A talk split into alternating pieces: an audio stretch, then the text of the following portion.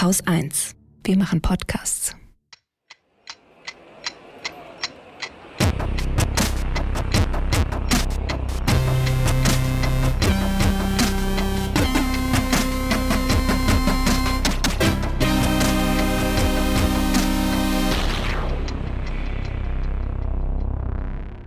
Willkommen zur Wochendämmerung vom 25. März 2022 mit Belarus, der Ukraine, Russland, der Agrarreform, dem Klima, dem Koalitionstracker, der Bundeswehr, Mali, Covid-19, dem Jemen, Scham aus Griechenland, Tesla, einer guten Nachricht, dem Bundeshaushalt, Limericks, dem Börsenticker, Holger Klein. Und Katrin Rönecke. Ich fange mal mit Belarus wieder an. Ähm, mhm. Viel ist es nicht, was ich dabei habe, ähm, aber ich habe einen ganz empfehlenswerten Text, den ich gerne teilen wollte oder wo ich wenigstens einen Ausschnitt teilen wollte, ähm, gefunden bei den Länderanalysen, die ich eh empfehlen kann. Die länder-analysen.de bieten zu unterschiedlichsten Ländern, zum Beispiel Belarus, aber auch Russland, Texte, Analysen, die sind teilweise übersetzt, teilweise sind sie aus, äh, sind das Artikel aus bestimmten Publikationen und so weiter. Also so eine ganz bunte Mischung. Da kann man dann auch sich so ein Newsletter schicken lassen. Und äh, du weißt ja, ich bin ein großer Fan von Newslettern. Mhm, kann man so schön wegklicken, wenn man sie, ja. Ja, ich überfliege eigentlich immer so viel ich kann. Aber natürlich, wenn man 50 Newsletter am Tag bekommt, dann kann man so viel davon auch nicht mehr lesen. Aber die Belarus-Analysen versuche ich doch wenigstens immer mal zu gucken, was ich interessant finde. Und äh, es gab einen Text, der eben sich mit der Frage auseinandergesetzt hat, ja, wie, wie kann man jetzt mit Belarus umgehen? Weil es gibt dieses Dilemma, dass wir natürlich, ähm, oder dass natürlich der Machthaber in Belarus, äh, Lukaschenko, der ist ein Diktator, der unterdrückt seine Bevölkerung, der lässt Widerspruch wegsperren und foltern, missachtet die Menschenrechte, verachtet Frauen. Das haben wir ja alles schon äh, hinreichend und oft besprochen. Und gleichzeitig mischt er jetzt eben schon auch irgendwie im Ukraine-Krieg mit. Er hat zwar gesagt, er schickt mhm. keine eigenen Soldaten, aber tatsächlich gibt es äh, ja Hinweise darauf, dass er die Soldaten der russischen Armee ähm, in belarussischen Krankenhäusern zum Beispiel versorgen lässt. Ja, und ist natürlich auch Aufmarschgebiet, ne? Und ist Aufmarschgebiet für die und so weiter, genau. Und deswegen ist eben die Frage, was jetzt eigentlich, ja, wie geht man um mit Belarus? Wie geht man um mit Belarusinnen? Und es gibt wohl zunehmend, und das kann man natürlich auch nicht entschieden genug gegen einstehen, Menschen, die Russen und Belarussen in Deutschland, aber auch in, in der ganzen EU jetzt diskriminieren, so als wären sie sozusagen direkt verantwortlich für das, was in der Ukraine passiert. Und in diesem Text wird eben so ein bisschen darum gerungen, eine differenzierte Position zu finden. Also einerseits zu sagen, ja, ähm, das ist ein Diktator, der ist schlimm und auch die Politik von Belarus ist momentan ähm, ja kriegstreiberisch am Ende auch oder unterstützt zumindest den Krieg. Und auf der anderen Seite zu sagen, aber nicht alle Menschen aus Belarus sind scheiße. Und ähm, das, der Ausschnitt, den ich mitgebracht habe, geht wie folgt. Es gibt fast täglich Antikriegsproteste in Belarus. Hunderte Belarusinnen haben sich den ukrainischen Streitkräften angeschlossen. Tausende helfen Tag und Nacht ukrainischen Flüchtlingen. Insbesondere Belarusinnen in Polen spenden und sammeln Spenden, machen Aufklärungsarbeit und nehmen Leute bei sich auf. Zitat Ende.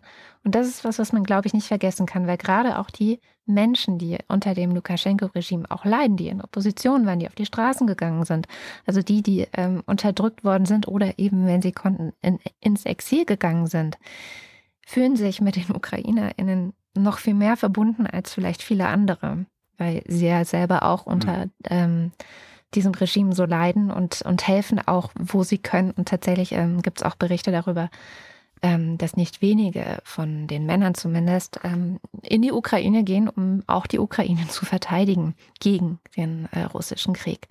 Und das wollte ich einfach an der Stelle nochmal teilen. Was ich ganz interessant fand, äh, da habe ich leider jetzt gar keine Daten zu. Ich habe versucht, das schnell zu googeln, aber aus irgendeinem Grund hat es nicht funktioniert. Ähm, Lukaschenko ist ja eigentlich äh, aufgefordert, äh, nicht zuletzt, weil er ja äh, an, an Russlands, äh, wie nennt man das, Nabelschnur hängt, äh, ist ja eigentlich aufgefordert, seine Truppen in diesen Krieg zu schicken und er schickt die halt nicht in den Krieg, wie du auch gesagt hast. Mhm. Und das ist eigentlich ist das ein sehr, sehr interessantes Ding. Da hatte ich, äh, ich hatte diese Woche mit einem Moskau-Korrespondenten gesprochen, das, den Teil habe ich leider nicht aufgezeichnet. Ähm, der sagte halt auch, ne, ist ganz, ganz spannend, weil irgendwie 82 Prozent oder irgendwie sowas der Bevölkerung in Belarus gegen diesen Krieg und gegen ja. damit auch gegen eine Beteiligung an diesem Krieg sind. Und Lukaschenko jetzt das Problem hat, dass wenn er die Truppen in Marsch setzt und sich das rumspricht, ist Lukaschenko weg. Ja. Das kriegt er wahrscheinlich dann nicht mehr eingedämmt. Das finde ich eigentlich ein ganz interessantes Ding, da, dabei dann auch nochmal zuzugucken, wie er da so rumeiert, weil er, der eiert ja wirklich rum. Ja, schon, ja. Das ist echt ganz lustig eigentlich. Er ringt auch um Worte, wie er das alles irgendwie unter einen Hut bekommen kann. Es ist genau, auch ein genau. bisschen genau. Albern zu beobachten. Also könnte mhm. albern sein, wenn die Lage nicht so ernst wäre. Ja, ja die Kriegs ja. Kriegsbilanz diese Woche ist ja verheerend und gemischt. Ich weiß nicht, du hattest ja auch Ukraine auf deinem Zettel stehen. Ja, aber da gucke ich jetzt auch nicht so auf den Krieg selber, weil das natürlich auch, also das ist letztendlich ist da so viel auch Desinformation unterwegs, man weiß es halt nicht. Ich finde halt immer mal ab und zu mal so ganz, ganz interessante Hintergrunddinger, ähm, die lese ich dann ganz gerne und ansonsten halte ich mich dann ungefähr so auf dem Stand, ich sag mal, der Tagesschau oder so, also mhm. irgendwie was, was so halbwegs gesicherte Erkenntnis ist. Aber immerhin sieht's gerade ja ein bisschen so aus, als würden die Russen sich eingraben, ähm, sich also auf einen Stellungskrieg vorbereiten und äh, nicht mehr wirklich davon auszugehen, dass ein Vormarsch weiterhin stattfinden kann. Was ich irgendwie ganz schön wäre und was ich irgendwie auch die Woche ganz toll fand, war äh, das brennende russische Kriegsschiff im Hafen von Mariupol. Mhm. Solche Sachen tun mir dann äh, so, so, so, ja, fies das eigentlich ist, weil da sterben natürlich Menschen, aber solche Sachen tun mir dann am Ende doch wieder ganz gut, weil ich denke, ha, ja, wärt immer zu Hause geblieben, weil ja. das ist alles nicht nötig, was ihr da macht. Ähm, was ich ganz Schönes gefunden habe zum, zum Thema Ukraine ist ähm, ein äh, Ding, den Russian Asset Tracker.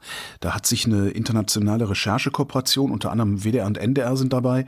Ähm, die Kooperation nennt sich Organized Crime and Corruption Reporting Project die äh, gucken, wo das Vermögen russischer Oligarchen denn so steckt und haben mittlerweile, äh, bisher, da muss man sagen, weil das ist ja wesentlich mehr doch, 15 Milliarden Euro haben sie gefunden, verteilt über 145 Vermögenswerte ähm, und die gehören halt Oligarchen und den Familien. Am häufigsten schreiben sie, wurden die Gelder in europäischen Immobilien angelegt. Ja. Hier in Berlin haben wir ja auch ein paar. Der Spiegel hat äh, leider hinter der Paywall, na, der Spiegel hat gerade einen sehr schönen Artikel veröffentlicht über eine Villa äh, hier in Berlin, wo, wenn man die Nachbarn anspricht, die Nachbarn sagen, da hat noch nie jemand drin gewohnt, äh, kommt halt nur ab und zu mal der Gärtner. Wo ich dann auch gedacht habe, das wäre doch eigentlich mal was für die Sportsfreunde Aufsperrtechnik, da ein Flüchtlingslager einzurichten, mal so spontan. Und mal gucken, was dann passiert, wenn auf einmal irgendwie 100 Leute in der Oligarchenvilla im Grunewald war das, glaube ich, oder in Dahlem, äh, so vor sich hin leben, ob die Polizei das dann räumt und äh, was das dann für Berichterstattung gibt. Ähm, liest sich alles ganz spannend. Was sie da schreiben, ist so eine größere Seite zum schönen Durchscrollen. Ähm, was ich viel interessanter finde aber als das Spannende daran ist, dass was solche Listen und solche Organisationen auch für die Zukunft bedeuten können. Ja. Ne, so zusammen mit sowas wie den Panama Papers zum Beispiel, äh, die ja jetzt auch gerade wieder so eine, eine, kleine Renaissance auch haben, ne? wo dann gesagt, ja, hier mhm. haben wir doch auch noch einen von diesen Leuten. Äh, das ist halt geeignet, eine Botschaft zu senden und diese Botschaft lautet, ihr seid nicht mehr sicher. Ja. Und das Schöne ist, das hast du vor ein paar Jahren schon gesagt, als ich gesagt habe, ach, Panama Papers, die scheißen doch alle drauf.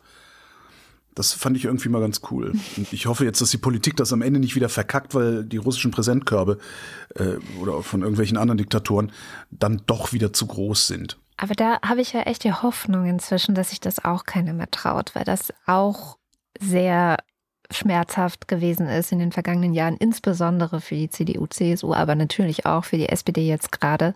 Ähm, was ich sehr schön fand, war heute Morgen der Tagesspiegel Checkpoint, der es geschafft hat, mal endlich nicht von Ex-Kanzler zu reden, sondern der, äh, wie war es, der sozialdemokratische äh, Gaslobby ist. Ja, genau. Aber Schröder ja. ist natürlich ein super Beispiel dafür, dass es sich halt doch lohnt. Ne? Weil ja. es, es kann ihm ja egal sein. Der, der, hat, der hat die Kohle, der, der hat Kohle, der, der kann reisen, ja, der ist ja auf keiner, Sanktionsliste, auf keiner Sanktionsliste, was ich ein bisschen befremdlich finde, ehrlich gesagt. Mhm. Alleine schon, um ein Zeichen zu senden, auch wieder. Ne? Der, der, der kann überall hinreisen, der hat Geld wie Heu, dem kann es doch scheißegal sein. Das Problem ist ja, dass heutigen Leuten, also wer heute Macht und, und Geld hat, dem ist egal, was über ihn in den Geschichtsbüchern steht. Der hat längst begriffen, dass es, dass es genau darauf ankommt, dass du jetzt lebst und nicht, was die, was die Zukunft, also was die Historiker über dich sagen. Da kannst du drauf pfeifen. Das liegt daran, dass wir nicht mehr dynastisch denken. Mm. Hm. Das ist so, das, darum finde ich immer, nee, wenn, dann musst du direkt die Daumenschraube dran oder die Hodenpresse, meine berühmte. äh, sonst bringt das nichts, weil ja, in den Geschichtsbüchern wird über Gerhard Schröder, ist, ist, ist Gerhard Schröder scheißegal. Scheißegal ist dem das. Und das ist am Ende auch, auch Putin scheißegal. Ja, muss es sein, sonst ja. wird es ziemlich schlecht für ihn aussehen, glaube ich. Noch ein schönes Ding, was ich gefunden habe, ist eine Boykottliste. Und zwar haben sie an der Yale School of Management eine Liste angefangen äh, von Unternehmen, die weiterhin in oder mit Russland Geschäfte machen. Mhm. Ähm, dabei unterscheiden sie fünf Kategorien, nämlich Rückzug, Aussetzen, Zurückfahren, Zeitschinden und Eingraben, also die, die einfach weitermachen. Zeitschinden ist gut, ja. Ja, kann man prima mal durchgehen, äh, falls man ja irgendwie so ein ich sag so einen Privatboykott machen möchte. So vielleicht, mhm. ne, ich kaufe nichts mehr von Firma X, weil die liefert da äh, Y hin. Die Liste ist dynamisch, das heißt, äh, da, da, verändert sich auch die ganze Zeit ein bisschen was. Sie wächst auch noch. Ähm, bisher sind 400 Firmen drauf zu finden. Mhm. Immerhin. Naja, da ist bestimmt noch Luft nach oben, aber 400 ah ja, klar, ist ganz gut. Ja, eben. Und das ist halt auch so, wenn du, gerade wenn du die Wahl hast, welchen Joghurt ja. du kaufst, kaufst halt den anderen Joghurt ähm, und nicht den von, weiß ich nicht, wer da Joghurt hinliefert, wer den Russen mit Joghurt versorgt. Ja. Und damit komme ich zum Ende meines Ukraine-Blogs. Wobei das war ich jetzt eher ein Russland-Blog, aber ja. ja gut, dann damit komme ich zum Ende meines Russland-Blogs. ähm, und natürlich äh, ist es gleichzeitig auch das Aufrechterhalten einer liebgewonnenen Tradition hier in der Wochendämmerung. Ähm, ich verweise auf eine andere Sendung, die ich gemacht habe. Mhm. Ich hatte diese Woche wirklich mehr Glück als Verstand ähm, und habe es geschafft, Demian von Osten zu erreichen. Der ist ARD-Corey in Moskau. Den sieht man häufig in der Tagesschau. Und von dem habe ich mir erzählen lassen, wie es gerade in Russland aussieht. Ähm, und habe ihn auch gefragt, wie die Sanktionen da ankommen. Vor allen Dingen, weil wir hier ja die ganze Zeit so diese Hoffnung haben, äh, die Sanktionen würden jetzt zu einer Palastrevolte führen mhm. oder es würde zu einer Revolution kommen, weil sie alle Hunger haben und so. Tja, nutzen die Sanktionen etwas? Also tatsächlich, die Sanktionen gegen die Oligarchen haben natürlich auch jetzt erstmal den Effekt, dass die Oligarchen im Westen ihre Besitztümer verlieren und das Einzige, was ihnen bleibt, ist in Russland. Und wer garantiert ihnen, dass sie das in Russland nicht auch noch verlieren? Das ist das System Putin. Das heißt, zunächst haben die Oligarchen natürlich auch wegen der Sanktionen ein Interesse daran, jetzt beim System dabei zu bleiben und zu Putin zu halten. Wir haben sicherlich nicht alle auf den Listen, aber es gibt Forderungen von Leuten, die sich auskennen mit dem Korruptionsniveau in Russland und die sagen, man müsste eine große vierstellige Zahl von Menschen auf die Sanktionslisten setzen und von denen die Besitztümer beschlagnahmen, weil die ja mittlerweile auch ähm, seit Jahren werden Wege gegangen, dass nicht die selber dort als Eigentümer gelistet sind, sondern Verwandte, Kinder, manchmal enge Freunde und so weiter. Selbst dann, selbst wenn man das alles beschlagnahmt, was passiert dann? Sie haben natürlich noch Besitztümer in Russland, sie können dann nicht mehr nach Europa reisen. Wenden die sich dann gegen das System Putin? Nein, natürlich nicht. Warum sollten sie? Da können sie nur Probleme kriegen. Also ja, es ist, es, es trifft sie und es trifft die Menschen in den Führungskreisen, aber davon auszugehen, dass die jetzt einen Palaststurz machen und ähm, Putin nach Sibirien jagen, davon würde ich nicht ausgehen die Erwartungen, die wir in Deutschland alle haben, die Leute müssten doch jetzt durch den Druck der Sanktionen auf die Straße gehen, die Erwartung ist falsch. Ich sehe keine optimistischen Szenarien im Moment. Ich sehe eigentlich im Moment nur zwei wahrscheinliche Szenarien. Das eine ist, dass wir uns einfach in einen immer mehr, immer totalitäreren Staat begeben, in eine immer weitergehende Isolation, abkoppeln von der Welt. Zum Teil wird China Teile übernehmen in der Wirtschaft, wo der Westen jetzt Lücken hinterlässt durch die Sanktionen und ansonsten dürfte sich Russland abkoppeln von der Welt. Es gab schon Gerüchte darüber, dass Putin den Kriegszustand verhängen könnte und die Ausreise verbieten könnte. Das ist nicht eingetreten, aber es ist denkbar. Und es gibt ja diese Gesetzgebung zur Nation, möglichen Nationalisierung von westlichen Firmen. Das ist ja letztlich eine Form von Diebstahl, wenn du so willst. und niemand investiert mehr und du kannst aber auch ähm, ganz viele Leute aus solchen Firmen können ja auch nicht mehr ins Ausland, ohne nicht zu riskieren, dass sie dann dort festgenommen werden wegen solcher Dinge. Also das, das ist für mich das eine der, eines der Szenarien. Und das zweite Szenario ist, dass irgendwann das System doch irgendwo wackelt und dadurch, dass du aber unter dem System Putin eine sehr große Konkurrenz der Geheimdienste entwickelt hast, hat das sofort das Risiko, dass es zu internen kriegerischen Auseinandersetzungen, ich will gar nicht sagen Bürgerkrieg kommt, ähm, vielleicht ein Krieg ohne die Bürger, aber zwischen Mächtigen im eigenen Land. Das ist auch möglich, hat es in Russland auch schon gegeben. Ein bisschen Hoffnung hat er dann noch gesetzt in das Militär, aber hm. Jetzt nicht im Sinne von Hoffnung, äh, sondern im Sinne von, äh, er kann sich ja eigentlich nur vorstellen, dass wenn überhaupt irgendjemand sich rührt, dann rührt sich das Militär. Mhm. Mehr aber auch nicht. Wir haben auch noch über Medien gesprochen und alles mögliche. Dreiviertelstunde, also es war ein Zusammenschnitt übrigens gerade, man hat es glaube ich gehört. Ja. Äh, ich habe insgesamt eine Dreiviertelstunde mit ihm geredet. Einen Link tun wir dann wieder in die Show Notes. Der eine Punkt, dass die Ratten das sinkende Schiff verlassen, das ist schon so. Diese Woche ist äh, tatsächlich einer der äh, wahrscheinlich einflussreichsten und mächtigsten äh, Putin-Berater in die Türkei gegangen, äh, und zwar Anatoly Borisowitsch Jubais heißt er, mhm.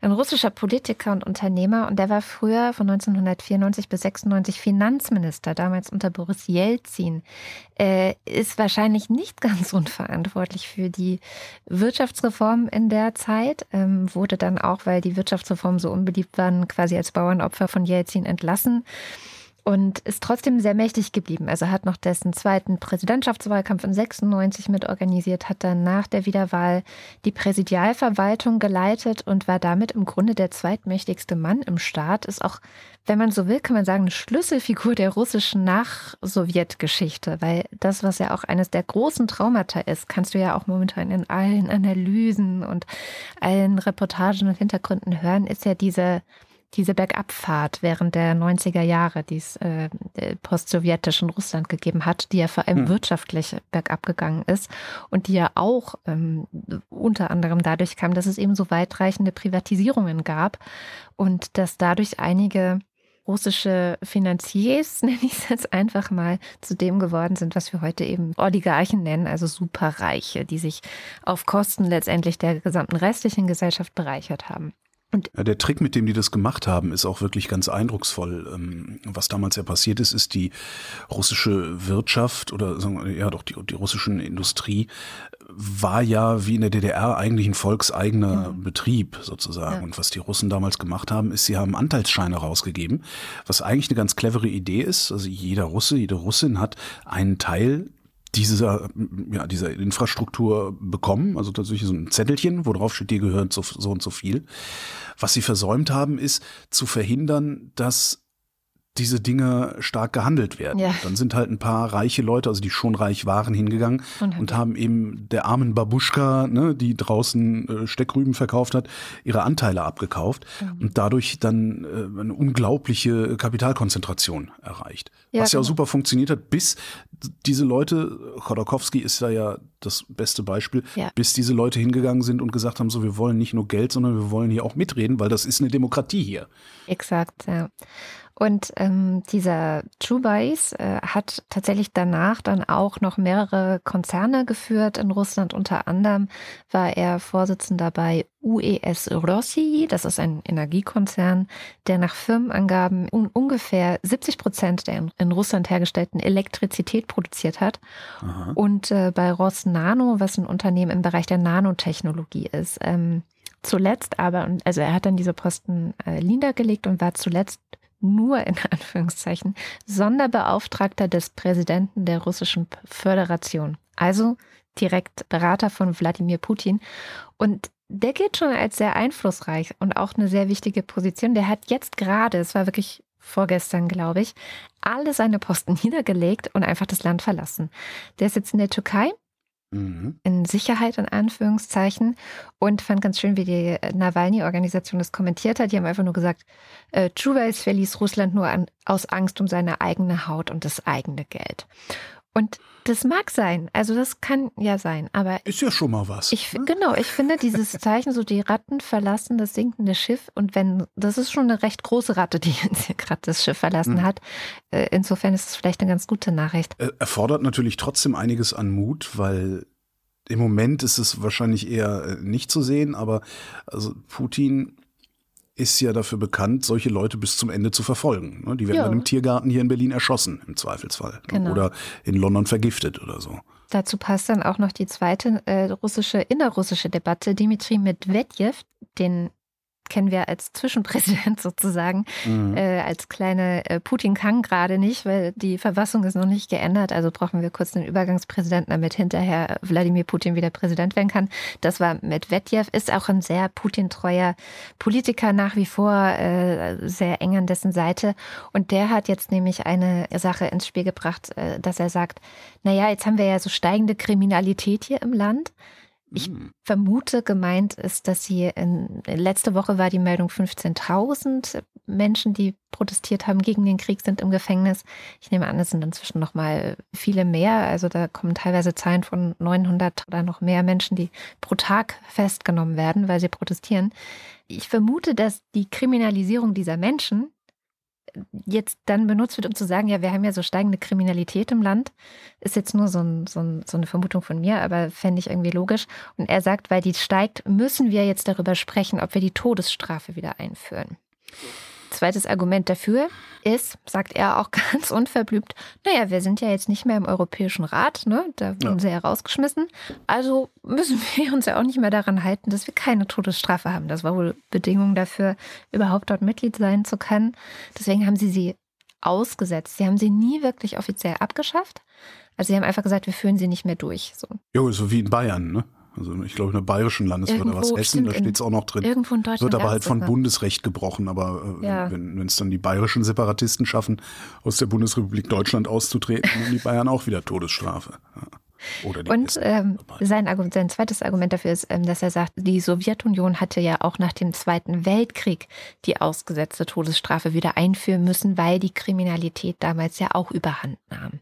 Also sie sind ja auch da jetzt wieder, und vor allem mit Medvedev ist da jetzt auch wieder bei diesem ständigen Vergleich mit der Situation nach dem Zweiten Weltkrieg, wo ja auch einfach sehr viel verklärt wird in Russland, was da ja. eigentlich los war und wie ähm, was im Nachgang alles passiert ist, auch unter Stalin. Also es, im Grunde kann man ja sagen, die haben die ganzen Verbrechen und Gräueltaten von Stalin ja niemals wirklich aufgearbeitet. Im Gegenteil, in hm. den letzten 10, 20 Jahren unter Putin sind sie eher dazu übergegangen, das alles zu verherrlichen.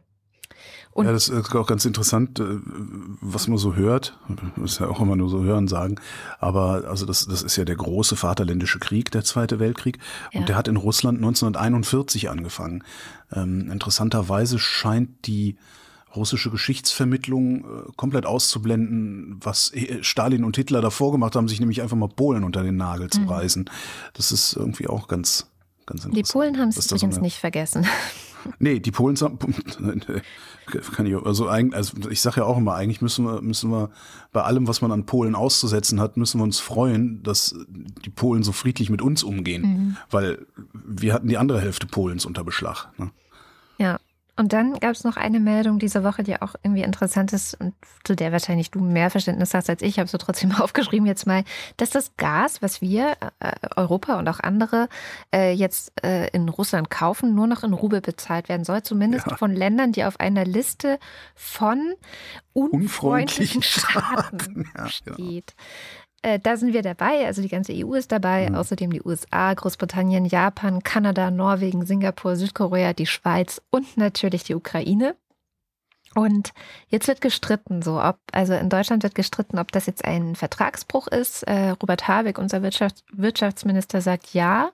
Das ist ein Bruch der Verträge, weil, ähm, und da äh, sagt Jens Südekum, so ein Ökonom auch, ähm, das ist ein Verbruch, weil für die Gaslieferungen eigentlich die ähm, Verträge, die es gibt, auf Dollar oder auf Euro lauten. Und das mhm. ist wohl auch irgendwie 60 Prozent werden in Euro bezahlt, die restlichen 40 in Dollar.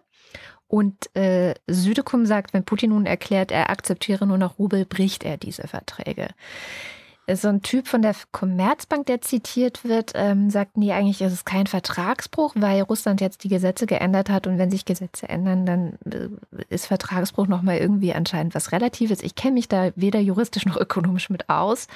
Ähm, er meint aber, die Vertragserfüllung ist jetzt halt nicht mehr möglich. So. Ich habe keine Ahnung, für mich klingt das nach einer Spitzfindigkeit, aber vielleicht ist das auch irgendwie auf eine juristische Art ähm, ein Unterschied.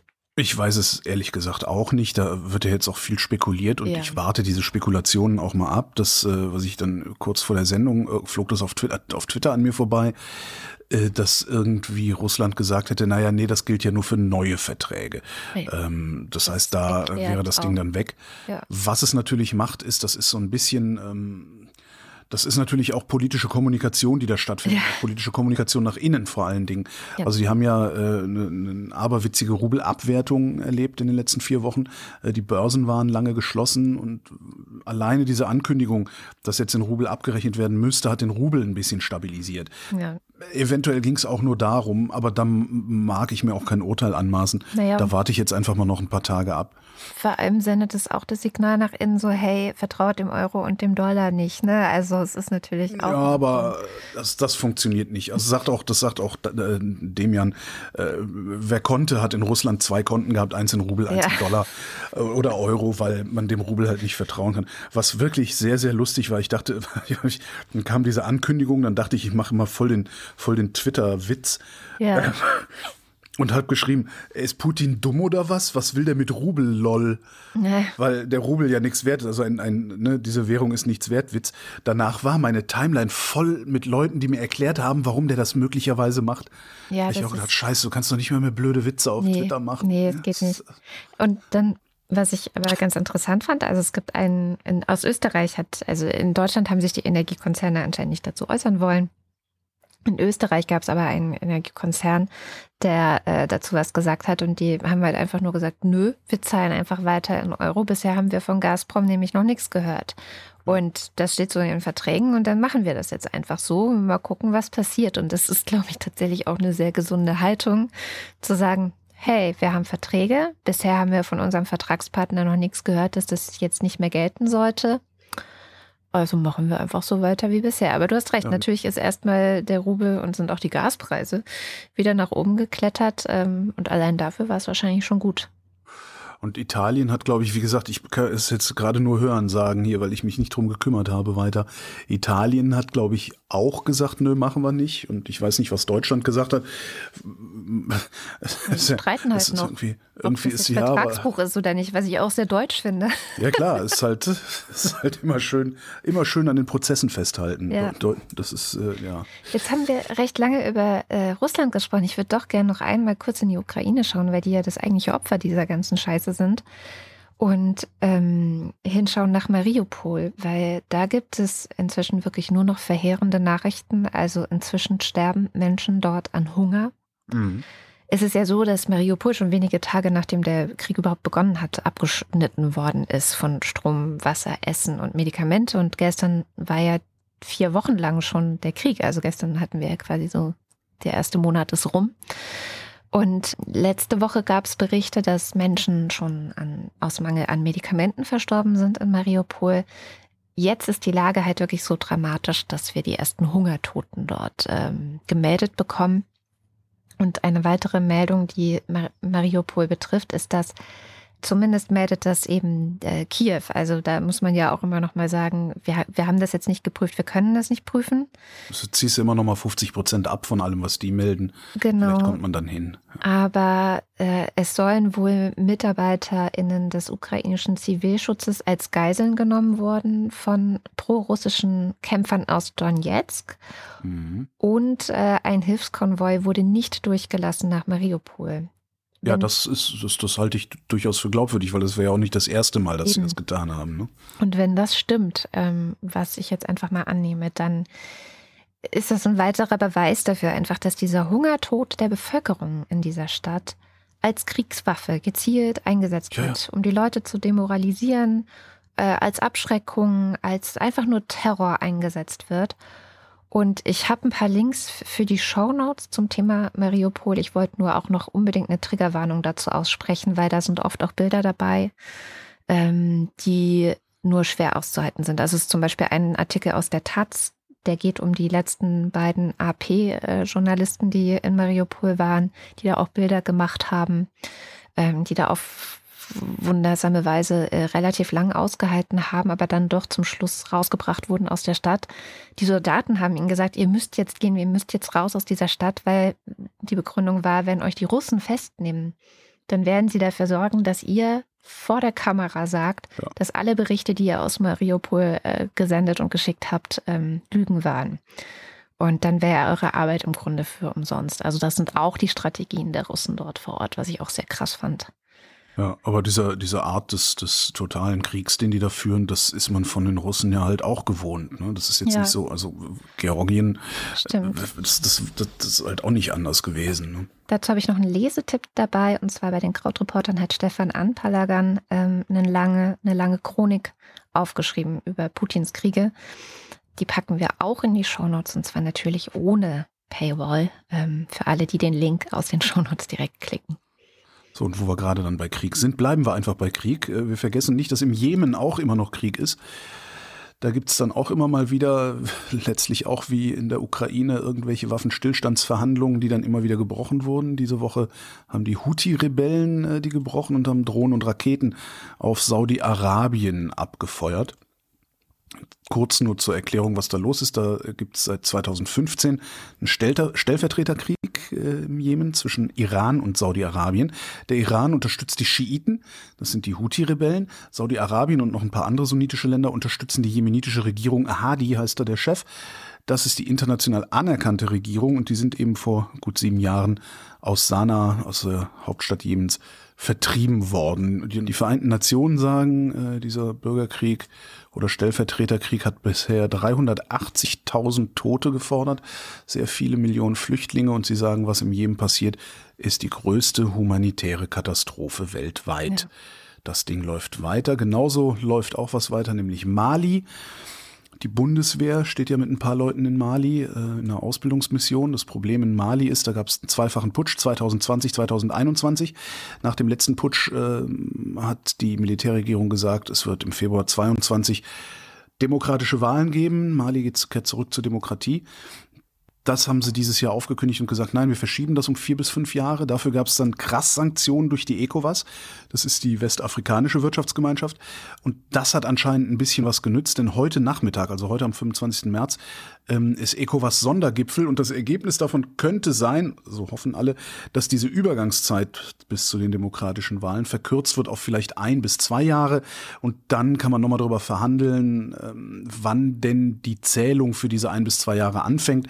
Äh, das könnte ganz gut aussehen. Was nicht so gut aussieht, ist, zwei Drittel des Landes sind immer noch im Bürgerkrieg. Und zwar Islamisten äh, gegen normale Menschen. Und auf Seiten der malischen Armee da kämpft eine bekannte Söldnertruppe, nämlich Russlands Söldnertruppe Wagner. Wagner. Mhm. Was wiederum dazu führen könnte, hatte ich vor ein paar Wochen schon mal erzählt, was dazu führen könnte, dass die Bundeswehr aus Mali abzieht, ja. weil erstens Wagner jetzt noch auf der Sanktionsliste steht und zweitens ähm, die Bundeswehr auch wenig Interesse daran hat und die gesamte Bundesrepublik auch wenig Interesse daran haben sollte, russische Söldnertruppen auszubilden ja. in ihrer Ausbildungsmission. Außerdem ist in Mali noch die große UN-Mission, ähm, weil die Militärregierung da versprochen hatte, dass im Februar 22 Wahlen wären. Daraufhin hat die UN gesagt, okay, dann verlängern wir die Mission noch und gucken, dass das alles mit rechten Dingen zugeht und friedlich abläuft. Da überlegt die UN jetzt auch, die Truppen abzuziehen, diese Mission einzustellen. Ähm, ja, so nach dem Motto, wisst ihr was, macht euren Scheiß mal alleine. Ähm, wenn ihr euch nicht dran haltet, dann sind wir halt weg.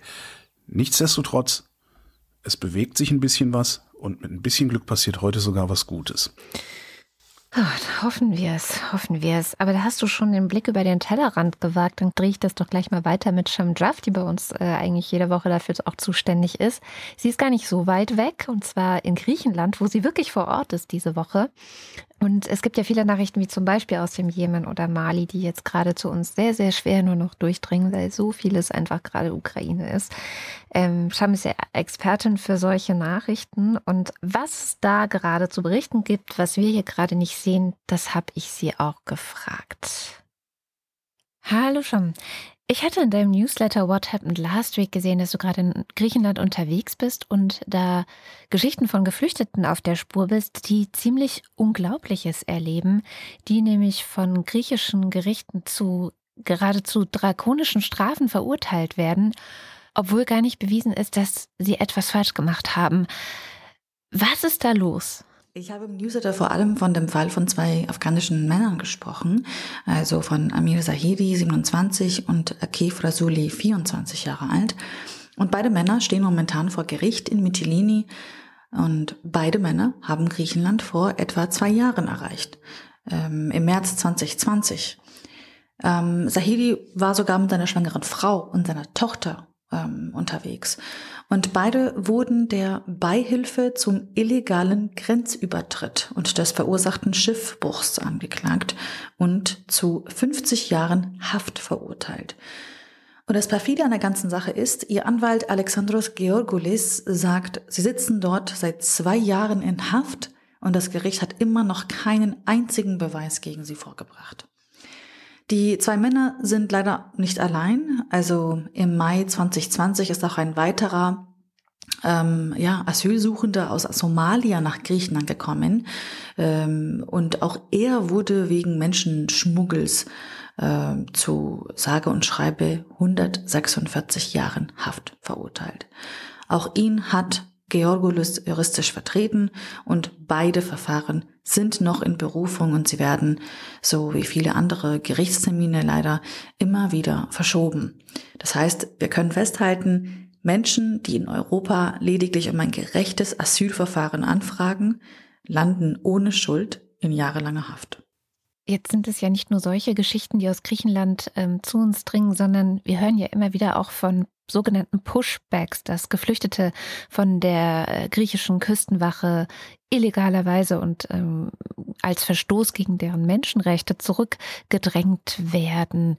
Wie ist denn die Lage vor Ort? Passiert das gerade immer noch? Und wenn ja, interessiert das eigentlich die Politik dort irgendwie? Ja, die illegalen Pushbacks passieren immer noch. Und ähm, ich möchte auch an der Stelle nochmal sagen, dass wir, weil wir dieses Wort auch wirklich so oft benutzen, Pushback, dass wir nicht vergessen, worüber wir eigentlich sprechen. Das passiert ja manchmal. Und also kurz gesagt, Pushback bedeutet, dass Flüchtende zurückgedrängt werden, bevor sie überhaupt einen Antrag auf Asyl stellen können oder dürfen. Ähm, Franziska Grillmeier, die ist Journalistin hier auf Lesbos, ähm, schreibt oft darüber, äh, wie beispielsweise vor auch einigen Tagen in der Wotz in der Schweiz, ähm, ja, dass Flüchtende zurückgedrängt werden, bevor sie überhaupt einen Asylantrag stellen können. Das heißt also, wenn sie zum Beispiel auf dem Meer sind, dass die griechische Küstenwache das Boot der Flüchtenden manövrierunfähig macht. Ähm, das heißt also, die GrenzschützerInnen nehmen den Booten dabei teilweise den Motor ab oder sie erzeugen ähm, weiß ich nicht, größere Wellen, ähm, also mit größeren Booten eben Wellen, damit die Menschen zurück in türkische Gewässer ähm, getrieben werden. Und wenn sie aber zum Beispiel mal das Land und damit eben europäischen Boden erreicht haben, kann es auch immer noch sein, dass sie davon abgehalten werden, Asyl zu suchen oder Asyl zu beantragen. Nämlich, ähm, sie werden dann eben auf Land auch immer wieder aufgegriffen und teilweise sogar so auf sogenannte Rettungsinseln gebracht, die später wieder in türkische Gewässer gezogen werden. Ähm, Betroffene berichten ähm, auch am Grenzfluss Evros, vom Einsatz von Elektroschocks, ähm, äh, von der Abnahme persönlicher Gegenstände. Also ihnen, ihnen, ihnen werden wirklich alles weggenommen, Handys, Ausweise, dies, das. Ähm, sie werden entkleidet, ähm, sexuell erniedrigt. Und äh, ja, wie du schon gesagt hast, es gibt sehr viele Berichte, Journalistinnen, die eben darauf aufmerksam machen und die EU-Kommission ähm, ja reagiert eigentlich immer so sehr, ja stets sehr besorgt auf diese äh, Berichte und internationalen Recherchen, aber bisher hat sich leider kaum etwas geändert und die Untersuchungen, die internen Untersuchungen, die dann teilweise stattfinden, bleiben auch leider folgenlos. Jetzt erleben wir ja hier aktuell in Deutschland eine riesengroße Solidarität in Bezug auf ukrainische Geflüchtete. Ich hier in Berlin zum Beispiel sehe wirklich jeden Tag, wie viele Leute helfen, wie sie sich bemühen und ja, wie sehr ihnen das auch zu Herz geht. Wie erlebst du das in Griechenland? Kommt das dort an und Wie müssen sich die Geflüchteten dabei fühlen, wenn sie das mitbekommen, ja, wie offen die Arme hier für die ukrainischen Geflüchteten sind im Vergleich zu ihrer Situation? Ja, also ich habe keinen Direktkontakt äh, zu den Geflüchteten, daher kann ich diese Frage nur bedingt antworten. Aber was ich sagen kann, ist, dass es auch hier in äh, Lesbos und auch in Griechenland natürlich eine wahnsinnige Hilfsbereitschaft gegenüber Geflüchteten aus der Ukraine gibt. Zu Recht, es ist auch richtig so. Äh, der Minister für Migration Metarakis hat beispielsweise gesagt, dass die Zahl der Geflüchteten aus der Ukraine in nur einigen Wochen die Gesamtanzahl derer überschritten hat, die aus dem sogenannten Nahen Osten, Asien und Afrika zusammenkommen, ähm, also das Festland erreichen oder die Inseln erreichen. Also es sind ungefähr 13.000 Menschen, die aus der Ukraine, das ist der Stand vom 22.03., äh, in äh, Griechenland angekommen, aus der Ukraine. Und äh, von daher ist es sehr wichtig, dass man sich eben auch erstmal um diese Menschen natürlich kümmert, wenn die Zahl natürlich auch so groß ist und wenn, ja, wir wissen ja, was, was momentan passiert, die Bilder und Videos erreichen uns ja alle. Und gleichzeitig aber gibt es auch, na, diese schon länger anhaltende Migrationsbewegungen beziehungsweise diese Situation an den europäischen Außengrenzen. Und Franziska Grillmeier, ähm, die Journalistin hier auf Lesbos, die schreibt auch über diese, ja, diese, ja, per absurde, perfide Gleichzeitigkeit dieser zwei Migrationsbewegungen und die verschiedenen politischen Reaktionen darauf. Ähm, in diesem Jahr bisher zum Beispiel, wenn wir jetzt bei Lesbos bleiben, weil ich hier gerade bin, in diesem Jahr kamen bisher nur etwas mehr als 200 Personen auf der Insel an. Die meisten von ihnen sind aus Afghanistan und aus Somalia. Und die Reise von der Türkei auf die Ägäischen Inseln, wie zum Beispiel jetzt hier auf Lesbos, war schon vorher sehr gefährlich, auch wegen dieser hohen Wellen sehr, sehr gefährlich. Jetzt gibt es auch immer noch diese immer brutaleren Zurückweisungen, also diese Pushbacks äh, durch die GrenzschützerInnen, die die gesamte Reise tatsächlich sehr viel gefährlicher machen. Aber das alles passiert im Verborgenen. Und ich hatte ja äh, lange Hoffnung gehabt, dass ähm, jetzt durch die ukrainischen Geflüchteten, gerade Länder wie Polen und Ungarn und äh, die sich alle gesperrt hatten, damals 2015, vor allem als es darum ging, eine europäische Lösung zu finden, wie es ja hier in Deutschland immer hieß, als man äh, ein Argument brauchte, dass man selber nichts tut. Ähm, ja, wir müssen eine europäische Lösung finden. Äh, da hatten sich ja diese Länder gesperrt und ich dachte, ja, werden die jetzt selber sozusagen so überlastet werden, und es sieht ja sehr so aus, als ob die wahnsinnig viel gerade stemmen müssen, dann haben sie ja vielleicht ein größeres Interesse Interesse an einer europäischen Lösung. Stellt sich raus, Niet, überhaupt nicht. Sie haben gar kein Interesse daran und sagen einfach nur, nö, nö, das schaffen wir schon. Äh, wir brauchen keine europäische Lösung. Ja. Weil sie natürlich so genau Angst davor haben, das, was ich gehofft habe, könnte dann eintreten, dass dann bei der nächsten Flüchtlingskrise mit nicht weißen osteuropäischen Menschen äh, sie dann auch Leute aufnehmen müssen und sie sind halt leider Rassisten. Ja, aber sie werden trotzdem Leute aufnehmen müssen. Das ist jetzt, ich meine, guck, guck, guck dir einfach an, was los ist auf der Welt. Also wir, wir haben immer noch den Klimawandel, ähm, ja, der wird äh, krisenhafte Auswirkungen haben. Der hat die jetzt schon auf die Nahrungsmittelproduktion. Ähm, dieser Krieg gegen die Ukraine hat Auswirkungen auf die Nahrungsmittelproduktion. Gerade im globalen Süden werden sehr, sehr viele Menschen demnächst anfangen, sehr, sehr viel Hunger zu haben. Und die werden sich dann auch wieder in Bewegung setzen. Und ähm, wir werden dann wieder eine Million oder vielleicht zehn Millionen vor der Tür stehen haben. Und dann wird hier sowieso noch mal ganz anders gedacht und geredet werden müssen. Weil Klar, die Möglichkeit ist immer noch, dass wir die Frontex schwere Waffen überlassen und sagen, ja, dann äh, mäht die alle nieder. Aber das sind Bilder, die werden sich auf Dauer auch nicht durchhalten lassen. Also das, ja. das, äh, äh, ja, da, da wird noch ein Umdenken stattfinden, glaube ich wirklich. Also da mache ich mir wenig ja, Sorgen. Ist scheiße für die, die jetzt gerade unterwegs sind, aber das, das muss, das muss passieren. Anders, anders kriegen wir es nicht hin. Es sei denn, es sei denn, wir äh, schotten uns äh, ab und werden auf irgendeine Weise, ja, ja, diktatorisch ist das falsche Wort. Aber nee, also wenn wir eine, wenn wir eine freie Gesellschaft bleiben wollen, wenn wir eine offene Gesellschaft bleiben wollen, werden wir als Europäische Union oder sogar als Westeuropa äh, lernen müssen, damit umzugehen. Das wird dann nochmal ganz hässlich, weil die Nazis gehen dann wieder auf die Straße und all sowas. Aber am Ende wird jeder merken, ach Mensch, ist ja eigentlich doch ganz gut, weil irgendjemand muss ja uns auf dem Fahrrad die Lebensmittel bringen. Europäische Lösung ist ein schönes Stichwort. Die Europäische Union hat ja eine Agrarreform unterwegs, darin unter anderem vier Prozent der landwirtschaftlichen Flächen sollen als ökologische Rückzugsräume deklariert und stillgelegt werden. Stichwort Artenvielfalt. Ne? Da lass mal schön Streuobstwiese sein, äh, da fährst jetzt nicht mit dem Trecker drüber. Und jetzt kommen natürlich von rechts die Vorschläge, diese vier Prozent doch bitte schön zum Anbau nutzen zu dürfen, weil Ukraine, Welternährung, habe ich ja gerade erzählt, bla bla halt. Ne? Mhm. Und da schwillt mir dann jetzt mal wieder der Kamm. Ich versuche leise zu bleiben, weil ich bin irgendwie auch ein bisschen platt. Denn knapp neun Prozent unseres Getreides werden verheizt oder verfahren. Und noch geiler, 60 Prozent unseres Getreides werden an Tiere verfüttert. Das heißt, dieses Problem ließe sich artenschutzfreundlich lösen, indem Karl Heinz einfach mal damit aufhört, immer so viel Fleisch in sich reinzustopfen, sondern sich vielleicht mal einen Blumenkohl gönnt. Ja, die Kada, falls, falls ihr ein gutes Blumenkohlrezept haben wollt, die Kada hat ein geiles Blumenkohlrezept. 2020 hat der Deutsche pro Kopf im Schnitt, das ist so eine geile Zahl, 57 Kilo Fleisch in sich reingedrückt. 57, stell dir das bitte mal vor. Das warst nicht du, das war nicht ich. Ja? Ich habe vielleicht 10 Kilo, du vielleicht drei. Ja? Wer hat die restlichen 150 gefressen? Ja? Also ist irgendwie ist kein Wunder, dass wir so Furzköppe sind.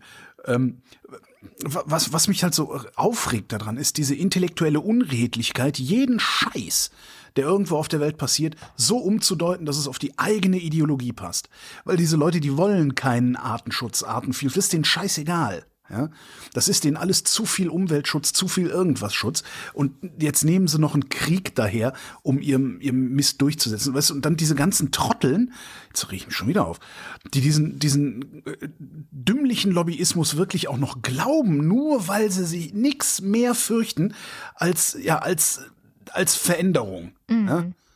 Ich würde mich schämen. Was muss man für eine moralisch bekommene Drecksau sein? Man muss geistig zurückgeblieben sein, um diesen Text zu bringen. Wie in der Diktatur. Da kommt das Kotzen. So sieht's nämlich aus. Ja. Am besten benannt hat's der Tagesschau-Kommentar und äh, trifft damit wahrscheinlich unbeabsichtigt äh, ein grundsätzliches Problem in unserer Gesellschaft. Die haben übertitelt Der Krieg als Vorwand für Rückschritte. Ja, ähm, da sind wir ja schon mitten im Thema. Ich habe nämlich tatsächlich auch verpasst, dass heute große Klimademo ist äh, oder nicht nur eine, sondern ganz viele in ganz Deutschland. Die Fridays for Future haben heute wieder großen Klimastreik und normalerweise, du kennst mich, hätte ich dafür gesorgt, dass wir heute dann keine Sendung aufnehmen müssen. Ich da auf jeden Fall mit auf der Straße stehe und ähm, wir dann hier eine Sendung ausstrahlen mit Herrn Rahmsdorf und Frau Kempfert. Stattdessen bist du die ganze Woche mit dem Diesel im ersten Gang um den Block gefahren. Genau, weil ja. ich habe auch meine Prioritäten geändert. Genau. Das ist einfach so. Nein, ähm, ich habe einfach mit dem Diesel im ersten Gang über die Streuobstwiese gebrettet. Nein, ich habe es einfach viel zu spät mitbekommen, um das alles zu organisieren, weil ich echt sehr viel beschäftigt war mit dem ganzen Ukraine-Mist. Also wir haben ja auch Geflüchtete in der erweiterten Familie. Und ich sag dir, Wohnungssuche in Berlin ist die Hölle, aber wussten wir eigentlich auch vorher schon. Aber sie ist immer noch die gleiche Hölle. Ähm, genau, das Klima hat, äh, unabhängig davon, dass alle auf die Straße gehen, sehr ungewöhnliche Rückendeckung. Also ich fand es ungewöhnlich bekommen, nämlich diese Woche vom Bundesrechnungshof. Der Bundesrechnungshof hat richtig mit der Regierung geschimpft. Also ich habe so die Meldung bei der Tagesschau gelesen und gedacht, jeder einzelne Vorwurf, der da drin steht, ist wie so ein Klatsch und Klatsch und Klatsch. Ich zitiere. Die bisherige Klimaschutzpolitik bezeichnete er als weitgehend wirkungslos. Die Klimaschutzmaßnahmen, die die Regierung äh, erlassen hat, gehörten umgehend auf den Prüfstand. Und dann geht es noch weiter mit den Ohrfeigen. Milliardenbeträge würden für nicht wirksame Maßnahmen ausgegeben. Die Steuerung und Koordinierung sei mangelhaft. Deutschland steuere mit den aktuellen Maßnahmen darauf zu, sein Klimaschutzziel bis 2030 deutlich zu verfehlen. Und äh, dann geht es weiter mit dem Klatsch, Klatsch, Klatsch. Die Bundesregierung habe noch nicht einmal einen genauen Überblick, wie viele Programme zum Klimaschutz es gibt und was sie eigentlich zur Minderung des Treibhausgasausstoßes beitragen können. Wahnsinn. Also da habe ich echt gedacht, so, äh, also ich möchte jetzt nicht in der Bundesregierung sein, bin ich ein Glück auch nicht, aber ja, das ist so nicht. beschämend. Also, meine Güte. Und es ist ja, es ist ja nicht, nicht die jetzige Bundesregierung, das ist das Erbe von Angela Merkel, was da gerade sowas von den Bach runtergeht. Das hätte ich nicht gedacht. Hm. Das ist, wer twitterte das denn neulich? Ich glaube, der Christoph twitterte neulich, äh, dass, äh, nee, ich krieg's nicht mehr zusammen. Nee, dass das so, also ich habe mich ja auch, an, anscheinend habe ich, hab ich mich auch ganz gut eingerichtet gehabt in diesem ökonomischen Bullabü, das äh, diese vielen Merkel-Jahre äh, uns hier präsentiert haben. Weißt du, die Aktienmärkte sind immer weiter gestiegen, äh, die Einkommen waren okay. Ähm, weißt du, so alles, also mir, mir ging es ja die ganze Zeit gut. Und äh, ich denke gerade so, ja, leck mich am Arsch, die, diese Regierungen, die haben einen Scherbenhaufen sondergleichen hinterlassen. Beim Klima hatte ich es dann ja irgendwann begriffen, ne? mhm. weil äh, das reiben sie, versuchen sie jetzt auch den Grünen reinzureiben irgendwie. Und wenn dann sagst du, ja, Entschuldigung, aber waren 16 Jahre Merkel und äh, ein bisschen SPD, ein bisschen FDP dabei. Ja, aber die Grünen haben auch gesagt, dass Gaskraftwerke Brückentechnologie. Ja, haben sie gesagt, weil Erneuerbare hat ja die Bundesregierung verhindert. Ja. Das ist halt auch so. Ich denke, ja, hätte das vor 16 Jahren ordentlich gemacht, würden wir jetzt noch nicht mal hier sitzen und diesen Quatsch reden. Ja. Ähm, aber auch das, auch außenpolitisch, was da in den Arsch gegangen ist, also insbesondere Richtung Osteuropa. Ja, denn jetzt äh, Klima nochmal, das ist so, so krass. Davon wird, doch, jetzt fällt mir wieder ein, was Christoph getwittert hat. Der hat geschrieben, in einem Jahr wird von Merkel nichts mehr übrig sein. Ja. Ja. Das ist, das ist die Zeitenwende. Ja, ich bin ja noch gespannt. Sie soll ja, ihre, sie soll ja ihre Memoiren schreiben, ob sie da dann noch mal Tacheles redet, weil meine Theorie ist ja so ein bisschen, dass sie halt einfach, ich meine, da ist sie genauso mitschuldig dann trotzdem, ne, weil sie das Gesicht war, das dafür stand, für diese Regierung und so. Ich glaube schon, dass sie selbst progressiver war, dass sie sich auch an vielen Stellen für eine progressivere Politik eingesetzt hat. Aber natürlich kannst du in einer CDU, CSU keine progressive Politik machen. Ja, klar, das, das, ne? das siehst du ja auch jetzt. Ja. Die Union, die hat sich nicht umsonst Friedrich Merz als Vorsitzenden gewählt. Oh Gott, ja. Und du siehst ja, du, du siehst, hörst und liest ja dessen Einlassungen. Das nicht ist, der. der hat ja überhaupt gar nichts beizutragen. Also die gesamte Union hat überhaupt gar nichts beizutragen. Das ist echt krass. Also nicht mal destruktiv wie die FDP. Das ist schon, schon heftig. Also, ja, ja. Apropos FDP. Man hat ja den Eindruck, dass, dass die FDP momentan die Corona-Politik äh, bestimmt in der deutschen Regierung. Man hat den Regierung. Eindruck, dass die FDP die komplette Bundespolitik bestimmt, finde ich. Also. Ja, ja. Ich nicht, aber gut. Ähm, und das führt mich zu dem Punkt, dass Corona ja noch nicht vorbei ist. Also, das, das mag jetzt manche Leute überraschen, aber es ist nicht vorbei.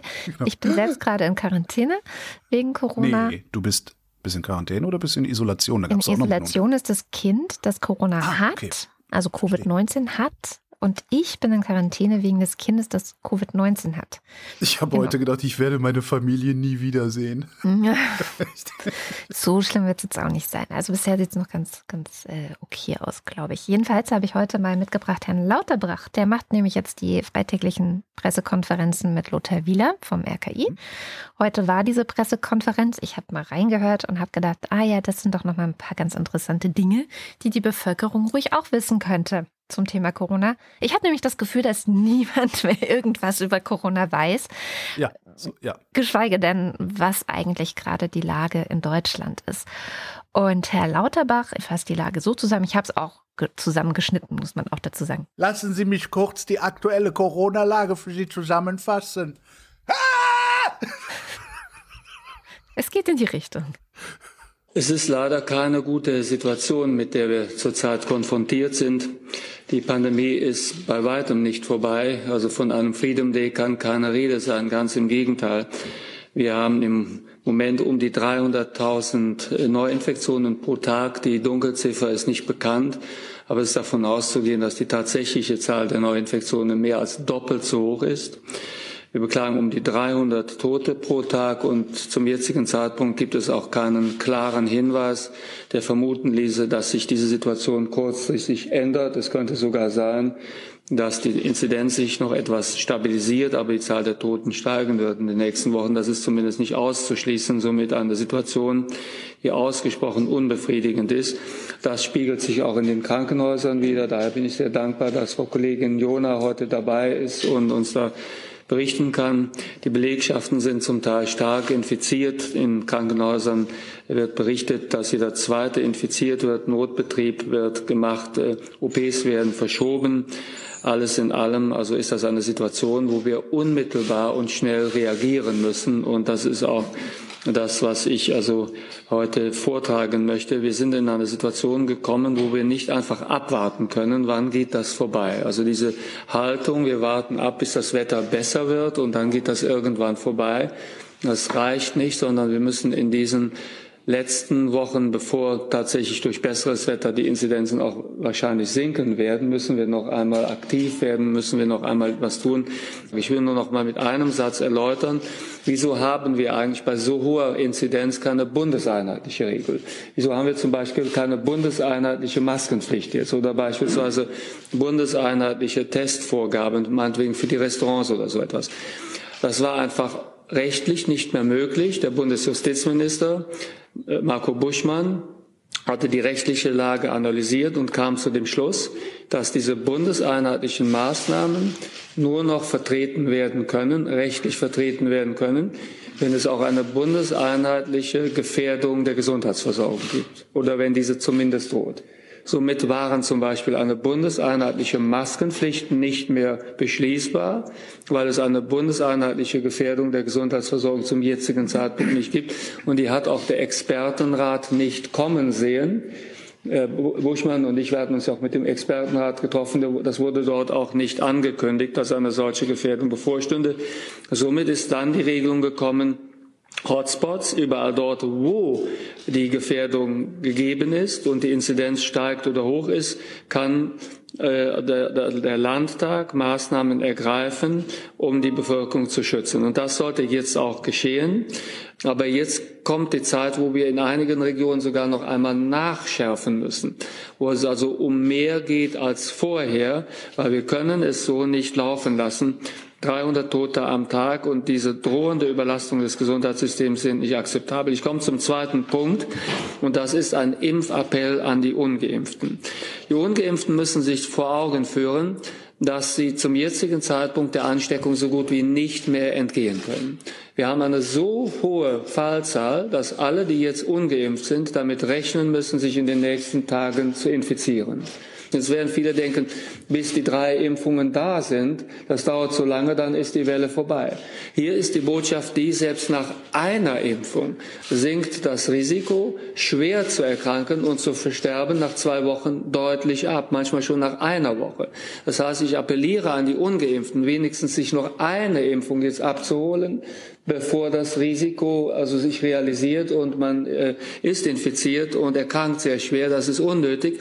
Nichts ist unnötiger als eine schwere Infektion mit möglicherweise tödlichem Verlauf oder schwerer dauerhafter Erkrankung, so kurz bevor das bessere Wetter in wenigen Wochen die Pandemie zurückdrängt.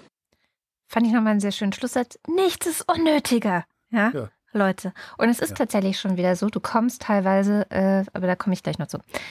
Und dann nochmal zu Herrn Wieler, der, ähm, den habe ich kurz mal rausgeschnitten zu der Frage, was ist jetzt eigentlich zu tun und wie sollten Leute sich denn jetzt eigentlich nach dem Freedom Day am letzten Wochenende äh, verhalten? Ich bin nämlich sehr überzeugt davon, dass die meisten Menschen keine Ahnung davon haben, wie sie sich eigentlich verhalten sollten.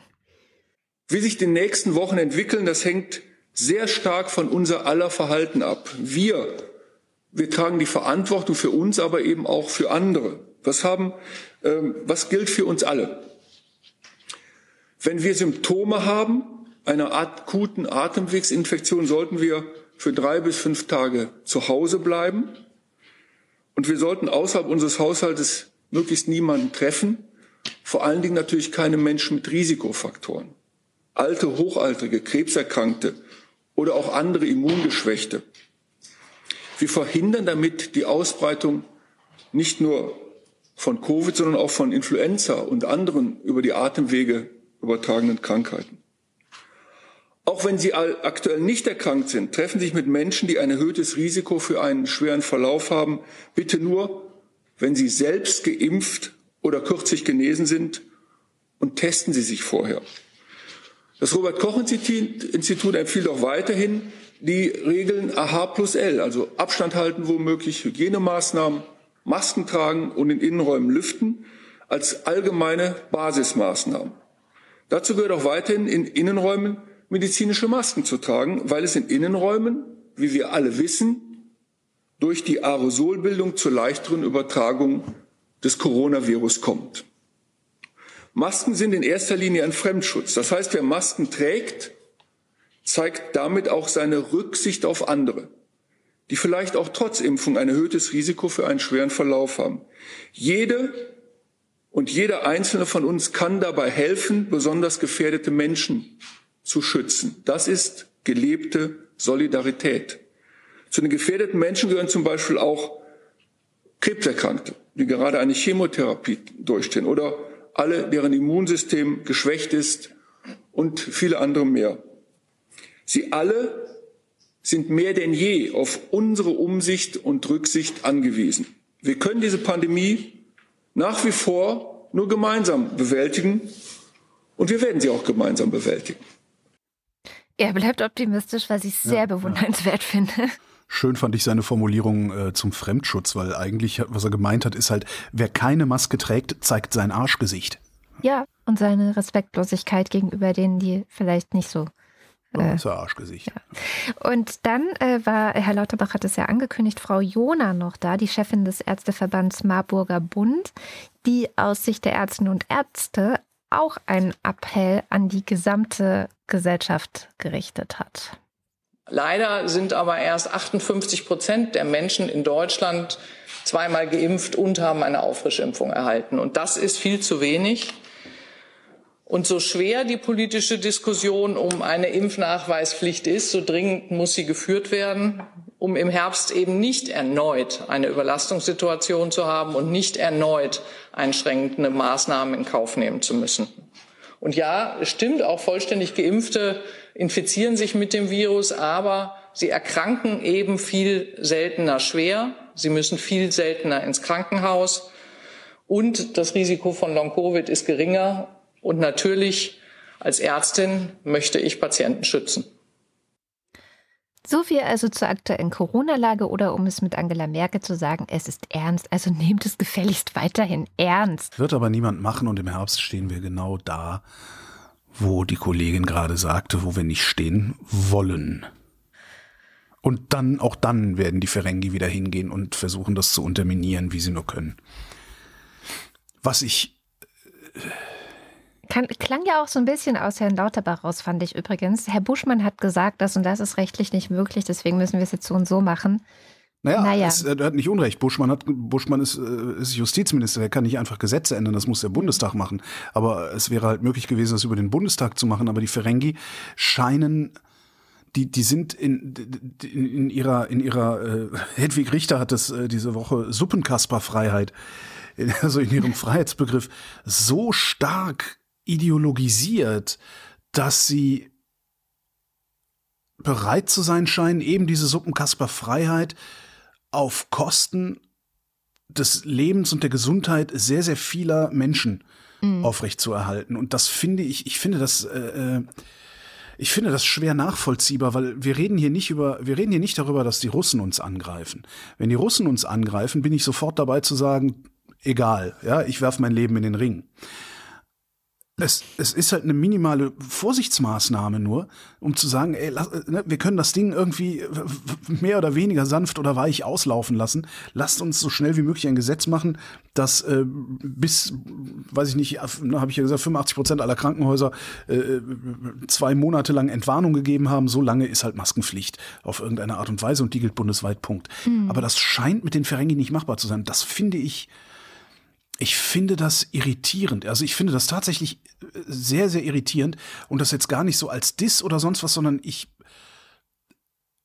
ich verstehe das Menschenbild nicht mehr, das hinter diesen Entscheidungen beziehungsweise diesen Nichtentscheidungen steht, die ich da aus dieser Partei sehe. Das, das, das, das äh, beunruhigt mich tatsächlich ein bisschen.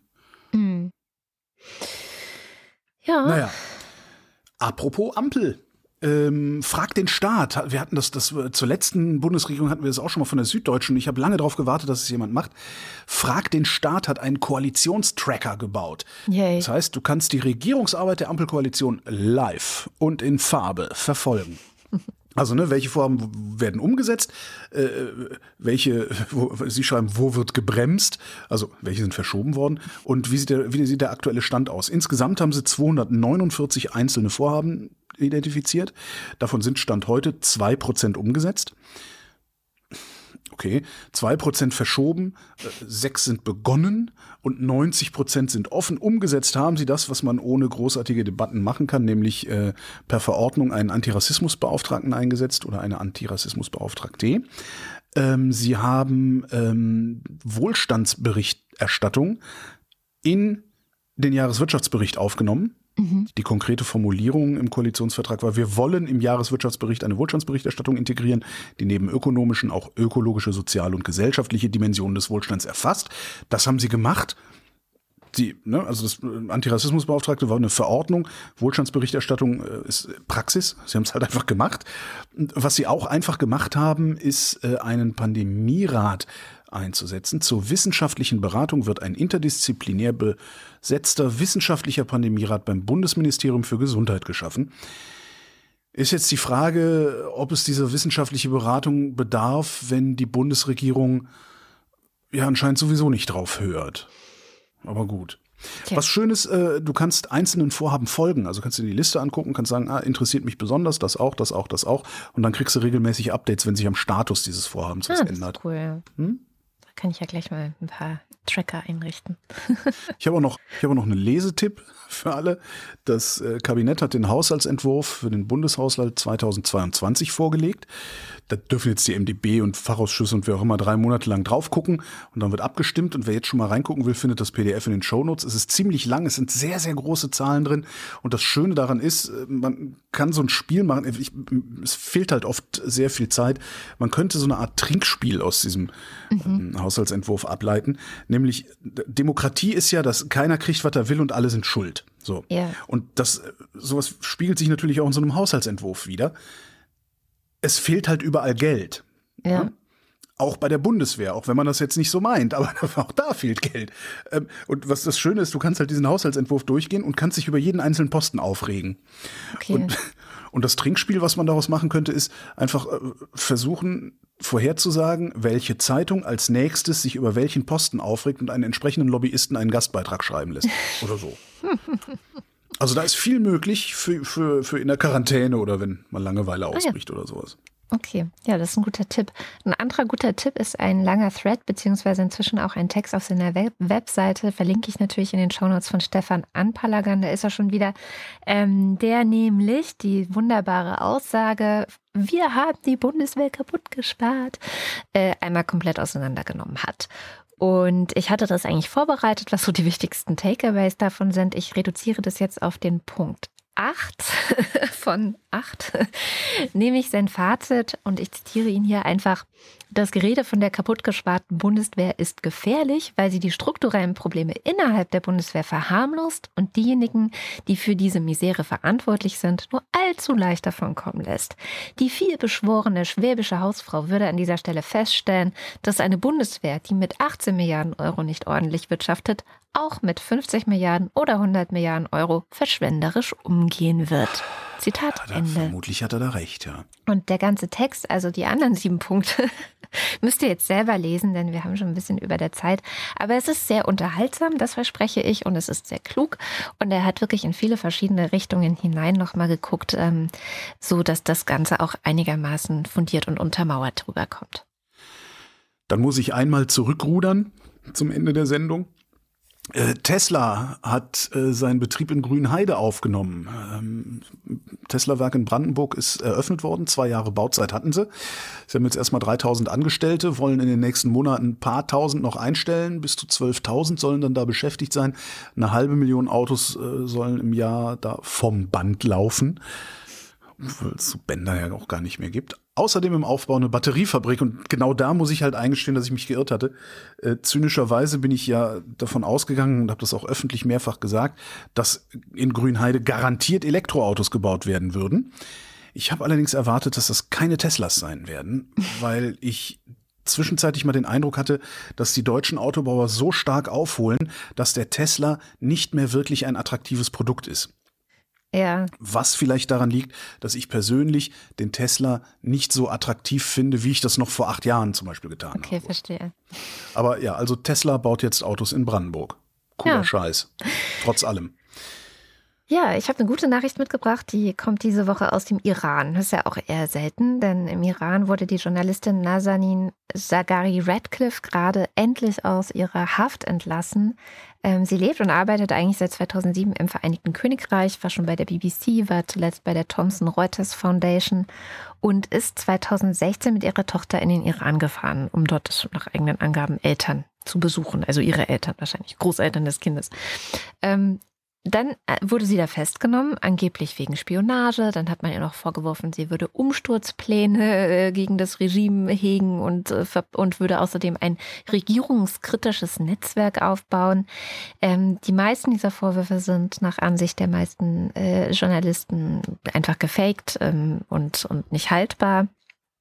Wahrscheinlich hat sie irgendwie Freunde getroffen, die vielleicht in der Opposition sind oder so. Also da gilt ja auch immer das Prinzip der Kontaktschuld. Jedenfalls ähm, hat der Iran dann in den sechs Jahren seit ihrer Festnahme versucht, äh, diese Festnahme auch zu benutzen, um Großbritannien zu zwingen, eine aus den 70er Jahren bestehende Auslandsschuld zu bezahlen. Denn 1971, wenn man das vorliest, ist es schon so, hatte der Schah damals bei einem Rüstungskonzern äh, des britischen Verteidigungsministeriums 1500 Panzerfahrzeuge bestellt und dann auch bezahlt.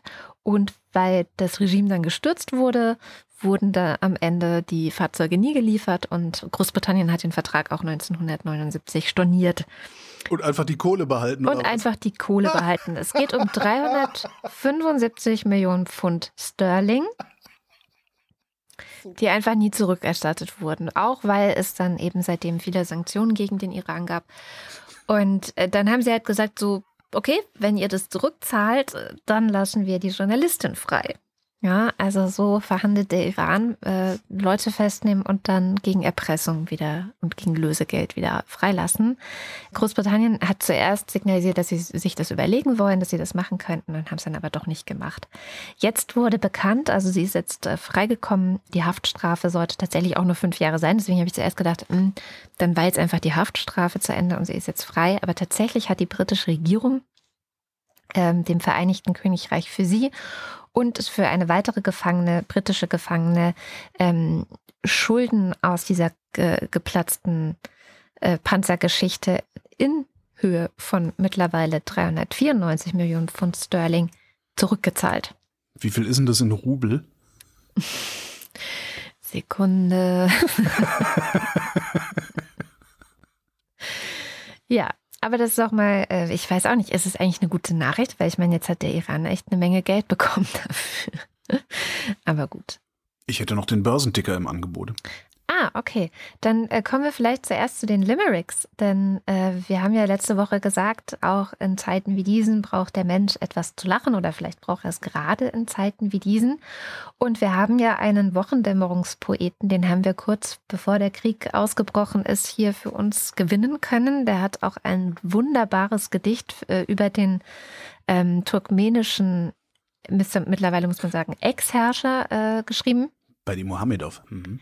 Kannst du den Namen nochmal sagen? Weil ich habe ihn nicht vorher. Berdi Mohamedov, den Vornamen habe ich jetzt gerade nicht parat. Ähm, Okay, macht ja nichts. Unser Wochendämmerungspoet hat ihn ja auf jeden Fall parat. Und genau, das war nämlich das Thema in der Sendung, bevor der Krieg ausgebrochen ist. Und da hatten wir gesagt, macht uns doch mal ein Gedicht zu diesem Menschen. Ich habe damals behauptet und gesagt, dass es bestimmt unmöglich ist, ein Gedicht äh, zu ihm zu machen. Aber tatsächlich hat Jens es geschafft, ein Limerick zu Dingsbums zu machen. Berdi Mohamedov. Genau. Wochendämmerungspoesie. Limericks aus dem Papierkorb des Weltgeschehens. Frühkindliche Erlebnisse des turkmenischen Präsidenten. Gurbanguly Berdi Mohamedov, der hatte einst mit seiner Amme Zoff. Auf Milch aus der Brust hatte er keine Lust, weshalb er den Schnaps aus der Kammer soff. Mohamedov Ametsov. Gar nicht übel. Respekt, also oder? Hut ab, Hut ab, Hut ab, Hut ab. Respekt, Respekt, Aber Respekt. du hattest recht, der Name war schon die ganze erste Zeile. Ja, aber macht ja nichts. Aber Mohamedov auf Ametsov ist, ist schon, also das muss man. Braucht man ne, also Gehirn für. Ich komme Ja. bei sowas ja über, ich komme bei sowas über locker auf Hocker ja kaum raus. Das ist ja, äh, ja. Und dann hatten wir auch noch einen Limerick von unserer Hörerin Fried Friederike. Friederike, die hat in den Kommentarbereich unseres Blogs ihren Limerick zu einem unbestimmten Thema, wir haben nämlich letzte Woche auch vergessen, ein Thema auszurufen, geschrieben, den ich euch nicht vorenthalten möchte. Hier kommt Friederikes Limerick. Die Welt reagiert mit Entsetzen. Putin will die Ukraine zerfetzen. Die Regierung muss weg, es sind Nazis und Dreck. So ist es, drum lässt Putin ersetzen. Danke, Friederike. Aber worüber wird denn diese Woche gelimmerickt? Irgendwas mit Rubel? Rubel. Irgendwas mit Ir Rubel. irgendwas mit Rubeln. Okay. Irgendwas mit Rubeln, was Lustiges. Ab sofort darf sich nur noch über Russland lustig gemacht werden hier in der Sendung. Das finde ich gut. Man muss sich ja über die Faschisten lustig machen. Shame, shame, shame, shame, shame, genau. Na dann, kommen wir zum Börsenticker. Montag, Ende der Wall Street Rally. Dienstag, Vorschusslorbeeren für die Fed. Mittwoch, Kein Frühling in Sicht. Donnerstag, Wall Street auf Erholungskurs. Freitag. Doch keine Minuswoche für den DAX. Gespannt gehen wir ins Wochenende. Und jetzt kommt erstmal der Faktencheck. Heute wieder mit Katharina Alexander. Hallo Katharina. Hallo Katrin. Was hast du denn in den vergangenen zweieinhalb Stunden, zwei, drei Viertelstunden noch finden können, was vielleicht nicht ganz richtig war oder wo du gern noch was ergänzen würdest? Ich starte mal mit der Ukraine. Und zwar hat Holger ja davon gesprochen, dass, äh, ich meine, er sagte, 82 Prozent der Menschen in der der Menschen in Belarus dagegen sind, dass Belarus sich an dem Krieg in der Ukraine beteiligt. Ich habe da keine offiziellen Quellen gefunden, die diese Zahl belegt haben, aber ein äh, Artikel vom Redaktionsnetzwerk Deutschland, der nochmal so ein bisschen auf, ich sag mal, versteckte Protestformen der belarussischen Bevölkerung gegen diesen Krieg ähm, eingeht, weil es ja in Belarus ja nicht so einfach ist, ähm, politischen Unmut auszudrücken. Dann als nächstes zum Thema Todesstrafe. Ähm, ja, in Bayern wurde die erst, ich sag mal, recht spät aus der Verfassung gestrichen, und zwar äh, 1998. Aber in Hessen stand sie noch 20 Jahre länger in der Verfassung, ähm, bis 2018. Aber inzwischen gibt es kein Bundesland mehr in Deutschland, das die Todesstrafe in der Verfassung hat. Und natürlich auch da äh, ganz richtig gesagt von Holger, seit das Grundgesetz 1949 verabschiedet wurde, ähm, ja auch keine Anwendung mehr gefunden, dadurch, Mhm. dass Bundesrecht eben Landesrecht, ich wollte gerade sagen, schlägt, überstimmt sozusagen. Okay, sehr gut. Dann ist sehr, sehr beruhigend. Ich hatte nämlich auch dunkel in Erinnerung, dass es irgendwann mal die gute Nachricht gab, dass Hessen keine Todesstrafe mehr hat. ja, Ja, absurd, dass das erst vor äh, vier Jahren war. Ähm, genau, dann hatte Holger ja noch kurz angesprochen, wie denn Italien mit Putins Forderung umgeht, dass ähm, Gas in Zukunft nur noch mit Rubeln bezahlt werden darf. Äh, Denn ja, auch Italien ist ja ein großer Gasabnehmer bei Russland und ähm, genau der Ministerpräsident Mario Draghi hat das klar als Vertragsbruch benannt und äh, er sagte, die Verträge werden als gebrochen angesehen, wenn diese Klausel von Russland angewandt wird. Also ich habe jetzt nichts dazu gefunden, was genau das äh, bedeutet, was da die Konsequenzen für Italien wären, aber das vielleicht mal so, um deren Position hier abzubilden. Und dann zu Corona hattest du ja einen Ton von Lauterbach mitgebracht, wo er auf einer Pressekonferenz, auf der heutigen Pressekonferenz, ähm, danach gefragt wurde, warum es eigentlich keine bundesweiten Maßnahmen mehr gäbe. Und das hat er dann mit dem Infektionsschutzgesetz begründet und damit, dass Buschmann, also der Bundesjustizminister, das ja zum einen ähm, erlassen hat oder das so ausgestaltet hat. Und mhm. er sagt auch in dieser Pressekonferenz, dass er vom Expertenrat nicht ausreichend davor gewarnt worden sei, dass sich das Virus so schnell ausbreiten könnte und ähm, dass der Expertenrat eben auch für eine Hotspot-Lösung plädiert habe, woraufhin ich dann ein bisschen nachrecherchiert habe und äh, da nimmt er sich selber tatsächlich ein bisschen zu sehr aus der Verantwortung. Also der Expertenrat hatte, ich glaube, das war am 8. März, beim Datum bin ich mir gerade nicht mehr ganz sicher, sich schon in einer Stellungnahme dafür ausgesprochen, dass die gesetzliche Lage, also das Infektionsschutzgesetz, ja, rechtliche Mittel ähm, umfassen soll, die möglichst ad hoc ermöglichen, auf das Pandemiegeschehen einzugehen und möglichst schnell zu reagieren. Und im Expertenrat gab es wohl viele Leute, die mit dem letztendlichen, mit der letztendlichen Ausgestaltung des Infektionsschutzgesetzes nicht so ganz glücklich waren. Also, ja, könnte man Herrn Lauterbach da schon, denke ich, ein bisschen vorwerfen, dass er sich ähm, in dieser Pressekonferenz aus der Verantwortung stehlen möchte. Mhm. Ähm, ich habe den Link zu der ganzen Pressekonferenz auch nochmal für die Shownotes rausgesucht. Genau. Sehr schön, danke dir. Ja, gerne. Das war's? Das war's. Dann bis zum nächsten Mal. Bis dann. Tschüss. Und damit sind wir am Ende der Sendung. Und wie immer am Ende der Sendung sagen wir vielen herzlichen Dank, dass ihr diese Sendung möglich macht. Dank euch sind wir weiterhin unabhängig. Das heißt, wenn mal keine Werbung da ist, gibt's uns weiterhin und auch den Wochendämmungspoeten und auch die Scham und den Faktencheck. Damit es auch weiterhin so ist, brauchen wir jede Unterstützung. Also wenn ihr auch mitmachen wollt, schaut vorbei auf wochendämmerung.de. Wir bieten verschiedene Wege an, wie ihr uns Geld zukommen lassen könnt. Einer davon geht über Steady, da gibt es die Ultras und den Fanclub. Und deren Namen lesen wir jetzt vor. 1. Auch mal nach vorne wollen Fiete und Olaf. Alles außer der 1 wäre eine Enttäuschung für Fiete. Alles. Außer der 1. Guido Baulich. Wing Commander Lord Fleschards Hausmusik. Believe me when I say to you, I hope the Russians love their children too. Ähm, Chris Norman. Alexander Bonsack frisst aus lauter Frust über die letzten Tage zu viel, viel zu viel und fürchtet, dass das Spuren hinterlässt, die bleiben werden. Ja, so ist das immer. Marc Bremer. Oliver Delpi. Silke Dietz. Franzl Meersfahrt. Andreas Freund. Erik Fröhlich. David Hasenbeck. Adrian Hauptmann. Katharina Höhl. Moss the Techie lenkt den Geldstrom aus bekannten Gründen für eine Weile um. Ich hab euch aber weiter lieb und danke für die schöne Weihnachtskarte. Der Jan. Matthias Johansen. Arndt J. Kästner. Oliver Krüger. Heiko Linke. Ernest Linker. Müsli Müsli, Miam Miam Miam. Robert Nieholm. Rufus Platus. Nu, sagen Chris und Moni. Jörg Scheckis schaut in der Liste nach unten und da steht Schniddelding, Schniddelidong. Schniddelidong. Schnitteli-Ding, Schnitteli-Dong. Ist daran so schwer. Anita Schrofen. Die Kiewer Rus existierte schon 400 Jahre, als Moskau noch ein mückenbewohnter Sumpf war. Slava Ukraini. There's hope, there's always hope. Joachim Urlas. Ole und Kühl. So, dann muss und so weiter. Jens Wiewig.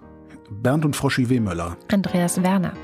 Justus Wilhelm. Cindy und Timmy Wüst. Volker Arendt. Dirk Kalmbach. Weiter mit dem Fanclub. Julie und Sebastian. Nico Abela. Wer unbedingt auf sein eigenes Volk stolz sein will und so weiter.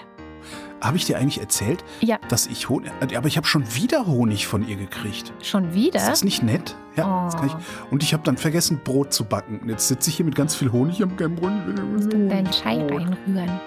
Ja, aber ich will doch ein Honigbrot. Wusstest du, dass auf Russisch das Wort Tee tatsächlich einfach Chai ist? Naja, das ist in vielen Sprachen das ich Wort weiß. Tee. Darum ist es ja so lächerlich, wenn sie im Supermarkt Chai-Tee verkaufen. Ja. Aber nichts nix geht über die Packung Topfenquark, die ich mal gesehen habe. Das stimmt. Katrin Apel. Anja und Jan aus Bielefeld. Dirk B. Johannes Bauermann. Thomas Bauer. Jan Beilicke. Florian Beisel. Oben. Daniel Breyer. Bayer. Sag ich doch. Was habe ich gesagt? Daniel Bayer. Daniel Bayer. Peter Blachani. Simone Blech-Schmidt. Bibi Blocksberg. Markus Boslett. Um teilzunehmen, brauchen Sie kein teilzunehmen. Klaus Breyer. Daniel Bruckhaus. Martin Buchka. Muli Bonji, Clemens Langhans und Christoph Henninger, Christoph Henninger und Clemens Langhans, Gian-Andrea Konzett. Katrin Czernotzki. Mit dem ersten Glied ist die Kette geschmiedet und so weiter. In wenigen Wochen fange ich einen neuen Job an. Managerposition. Das Gehalt ist zwar schlecht, die Überstunden hoch, aber der Vertrag ist auf Lebenszeit. Cristiano del Tauscho. Boku Watentake und so weiter. Zur Einsparung von fossilen Brennstoffen grunzt die Schweinebande in warmen Strickpullover. Andreas Dietzel. Ein belegtes Brot mit Schinken und so weiter. Was ist rot und schlecht für die Zähne? Ein Ziegelstein. Nico Erfurt. Kulturelle Aneignung ist kein Ich liebe dich an eine Kulturpraxis anderer. Es ist ein übergriffiges Ich habe einen Klon von dir gemacht, Baby. Freust du dich? Meinhard Esrohr. Stefan F., Claude Fankhauser. Matthias Flader, Oliver Förster. Olli Frank, Der Freibierfried. Markus und Julia freuen sich über jede neue Folge. Der Luchs freut sich auf den Besuch bei Sally der Pinguin nächste Woche. Marcella Frick, Mariana Friedrich. Mareike Geib, Sabine Gielen. Jörn Arne Göttich, Christian Göttinger. Bertram Göttingsten, Bärbel Grothaus. Miriam und David Kussen Samson, Kati grüßt Joni, falls er mal wieder den Abspann hört. Ricardo Guatta, Papagei. F F und H, Simon Hägler. Silke Hartmann, Der Alexander Hauser. Jan Heck, Sven Hennissen. Ralf Herbst, Tobias Herbst. Nils und Hilke. Lars ist vom Versagen der Politik entsetzt und trinkt jetzt Mai Tai. Hey Greta von Fleet, you're the one I want, Jasper. Die Menschheit muss dem Krieg ein Ende setzen oder der Krieg setzt der Menschheit ein Ende. John Fitzgerald Kennedy. Philipp Kahn, Arne Kamola Fitzgerald. Jasmin Kisselmack, Alexander Klink. Jessica Kogoy, Thomas Kohler. Markus Krause, Magali Kreuzfeld. Felix Kronlage Damas, Pia Kronquist. Thomas und Corina, Mieze Katze und Krümelmonster. Niemals ohne Kekse, denn Kekse sind das Beste. Oliver Kurfing, Sebastian Lenk und Henry Vize. Detmar Liesen, Erwin Lindemann. Nico Linder. Florian Link. Mein Name ist Ipsum, Lorem Ipsum. Sabine Lorenz. René Ludwig, Von allein hören keine Kriege auf. Nichts passiert, wenn man nur daran glaubt. Sagt, was ihr denkt, dann hört man euch auch. Macht euch laut. Martin Meschke, Robert Meyer. Nevermind, Kleine Hunde Miam Miam Miam. Johannes Möller, Lordium Mondkind. Quinn Morgendorfer, Das ist ein geiler Name. Die Mulle. Johannes Müller, Wenn du Namen von irgendwelchen Leuten im Kopf hast wie Ohrwürmer von Songs, dich fragst, wer das ist und woher du den kennst und dann feststellen musst, dass die Antwort ist aus dem Abspann der Wochendämmerung, dann weißt du, dass du eindeutig zu oft den Abspann hörst. und ich ihn zu oft lese. Celine Neubig, Mir fällt nix ein. Thorsten Wien-Holstein, Boris Perner, Nora Hoffmann und Peter Schmiele, Jochen Philipp, Josef Porter, Gwyneth und Priscilla Molesworth, Sebastian Quapp, Volker Rachow, Axel Rasmussen, Wilhelm Reich, Marc Riese, Milena Robbers, Christian Rohleder, Markus Römer, Anna Roth, Sven Rudloff, Jürgen Schäfer, Christian Schmidt, der Schommi, Susanne Schulze. Christian Schwindler, Danke für eure Sendung. Hallo, ich bin Troy McClure und so weiter, Chip und so weiter. Theresa Siebert, Abracadabra und so weiter. Birgit Sobich. Im Übrigen und so weiter. Der Kopf ist nicht zum Nicken, sondern zum Denken da. Marie Stahn, Christian Steffen, Blasen Stein. Caro und Ferdi Stein. Christian ist wie ein rollender Stein. Dankeschön für eure Postkarte Stein. Dichtgemeinschaft Stein. Galen Stein. Na, auch mit einem Omnibus FM hier Stein. Sabine Stein. Thoma- Thomas Stein. Yogi Löw verabschiedet Ruth und bedankt sich für Jahre der Alliterie und so weiter Stein. Serafin Steinbeißer. Philipp liebt es mit seiner Theresia der Wochendämmerung zu lauschen. Stein Kopf. Holger Steinmetz. Suse und Martin Stöckert. Michael Sümanek. Claudia Taschow. Dexter TC. Moritz Timm. Mr. Tipp. Hans freut sich über die Existenz von Andrea und der Wochendämmerung. Und Anna und Gregor sind hoch erfreut, denn sie Getroffen sank dein Feind vom Speere.